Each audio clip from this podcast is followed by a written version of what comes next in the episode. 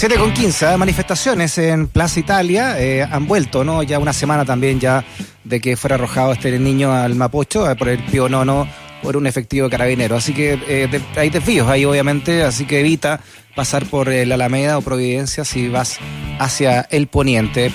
Nuevamente, te repito, han vuelto manifestaciones a la Plaza Italia. Y este sábado 10 de octubre se conmemora el Día Mundial de la Salud Mental, una iniciativa impulsada por la Organización Mundial de la Salud que busca eh, relevar esta temática y el derecho de los y las ciudadanas al acceso de un tratamiento eficaz y a tiempo para prevenir patologías. Un grupo de académicos y profesionales de la Universidad de Chile impulsan la campaña hashtag Salud Mental es Salud que busca aumentar el presupuesto destinado por el Estado a esta materia y poner sobre la mesa temas invisibilizados como las problemáticas de salud mental en la sociedad que no necesariamente ¿eh? constituyen patologías. Vamos a hablar de este tema con eh, Consuelo Altunate, doctora psiquiatra y académica de la Universidad de Chile. ¿Cómo está, doctora? Bienvenida a Razones Editoriales. Hola, Freddy, muy buenas tardes. Interesante esto, doctora, que mm, problemáticas de salud mental en la sociedad que no necesariamente constituyen patologías. ¿Cómo, es eso? Mira, lo que pasa es que, a ver, la invitación del Día Mundial de la Salud este año se da en un contexto muy distinto a los habituales, en que nuestras condiciones de vida se han visto considerablemente... ¿A lo me escuchan? Perfectamente. Ah, es que yo no los escucho.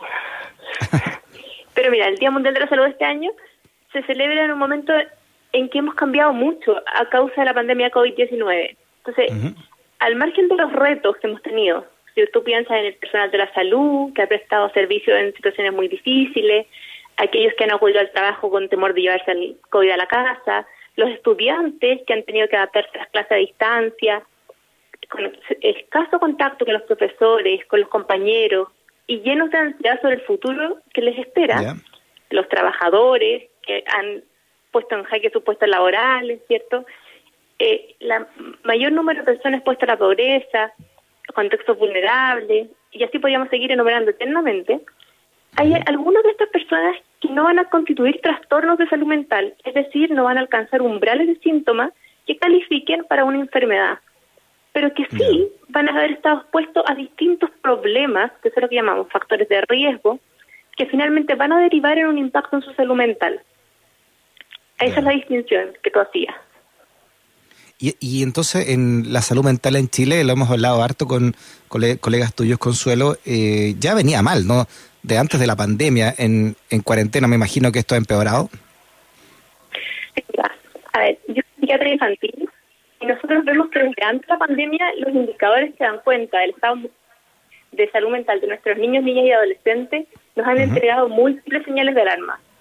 En el fondo, en Chile, uno de cada cuatro de ellos padece un trastorno mental que le impide funcionar y participar como uno esperaría de acuerdo a su edad. El suicidio es la segunda causa de muerte en nuestros adolescentes. El consumo de alcohol y drogas ha presentado prevalencias en aumento durante la última década. Y cerca de la mitad de los niños que se encuentran en el sistema de protección de derechos tiene riesgo de suicidio actualmente. Y también podríamos seguir indefinidamente. Pero, al igual que otros grupos vulnerables de la sociedad, este grupo muchas veces está invisibilizado. ¿Y cuáles son las causas de, tan alto rango? Uno de cada cuatro presenta algún tipo de patología mental. Y eso es lo que teníamos antes. Entonces, a eso le tienes que sumar el impacto de la pandemia COVID. En el fondo, nuestros niños, niñas y adolescentes van a haber experimentado producto de esta situación especial diversas emociones y probablemente la mayoría de ellos no va a recibido la contención emocional que necesitaba. Eh, y además muchas familias han estado expuestas a estar juntas, lo que puede ser muy bueno en términos de la dinámica familiar, pero también hemos visto la activación de crisis familiares y lamentablemente la facilitación de los malos tratos y las situaciones de abuso. Entonces nosotros sabemos que a ese panorama que yo te decía antes de la pandemia, se le van a sumar lo que va a pasar con la catástrofe. En el fondo, nosotros podríamos ver altas aún mayores en las tasas de suicidio, agudización de los problemas de alcohol y drogas que ya conversamos, aumento de la frecuencia de trastornos ansiosos ligados al estrés y otras patologías, y eso se va a dar en un contexto de mayor vulnerabilidad producto del impacto social y sanitario que ha ocasionado la pandemia. En el fondo, estas necesidades que buscan respuestas en salud mental van a ocurrir en un Chile que va a ser más pobre, va a tener más inequidad, va a ser más desempleado, más desescolarizado y vive con mayor incertidumbre y temor. Entonces, la pregunta que nosotros nos hacemos es por qué, pese a la amplia afectación de la población, en este caso infanto-juvenil, solamente una minoría de ellos recibe un tratamiento adecuado. ¿Cierto? Mm.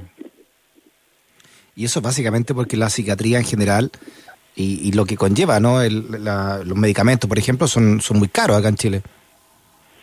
O sea, las brechas atencionales, antes de la pandemia nosotros sabíamos que uno de cada cuatro jóvenes, según lo que reporta el INSUT, se había sentido triste, desanimado, deprimido durante el último mes, pero solamente 14% de ellos recibía un tratamiento psicológico o farmacológico por esa causa. O sea, la brecha ya mm.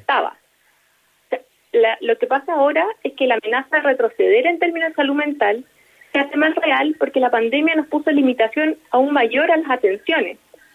En el fondo, la pandemia, además de desplegar en la comunidad todos los efectos deleterios que nosotros vivimos a, a diario, agravó la problemática de salud mental porque disminuyó la disponibilidad de las atenciones, disminuyó la disponibilidad de las hospitalizaciones, porque cerramos centros de salud mental, porque nos vimos la necesidad de reconvertir camas, para controlar la infección por coronavirus, porque además al interior de los equipos han habido importantes reducciones de personal y rotaciones de terapeutas. Entonces, si antes la brecha era importante, hoy día todavía es más grande. Y, y, eso es lo que llama el Día Mundial de la Salud Mental de este año, es que todos seamos agentes de salud mental en nuestras comunidades y nos cuidemos los unos a los otros, pero que estemos conscientes de que esas acciones tremendamente importantes no van a ser por sí solas suficientes. Nosotros necesitamos aumentar la inversión en salud mental para que la salud mental sea un derecho y no sea un lujo. ¿Y cómo se, cómo se podría aumentar eso o dónde focalizar eh, ese aumento que se pueda conseguir?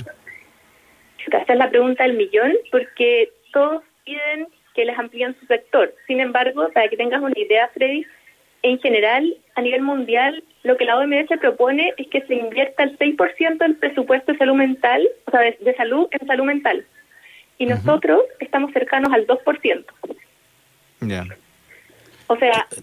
y con estos niveles de, de, enfermedad, de patología. Claro, y, y, esto, yo te di los números de la población infanto-juvenil, pero lo, pasa algo similar con la población adulta. O sea, en ningún caso Chile tiene un porcentaje de atención superior al 40% de la demanda. Ya. En ninguna de las eh, poblaciones. sí, es bien grave todo esto, ¿no? Porque, como tú dices, eh, finalmente los afectados son, son los que tienen menos, ¿no? Claro, y, y como decíamos al principio, todos los grupos estos que habían experimentado problemas con la pandemia, eh, probablemente la gente que ha tenido patología de salud mental o problemas de salud mental, esta pandemia vino a agravar la mayoría de los problemas que ya tenían, pero además los volvió más aislados de los sistemas de salud. Entonces han eh, dejado de recibir la política social. Sí, bueno, felices de, colaborar entonces con esta iniciativa de, de, colegas tuyos, de médicos, de psiquiatras de la Universidad de Chile, ¿no? que impulsan esta campaña Salud Mental es Salud. Así que muchas gracias por tu conversación. Ya, que estés muy bien, muchas gracias. Igual, chao. Que nunca te quedes sin stock por razones editoriales. Usage 94.5, la radio de un mundo que cambia.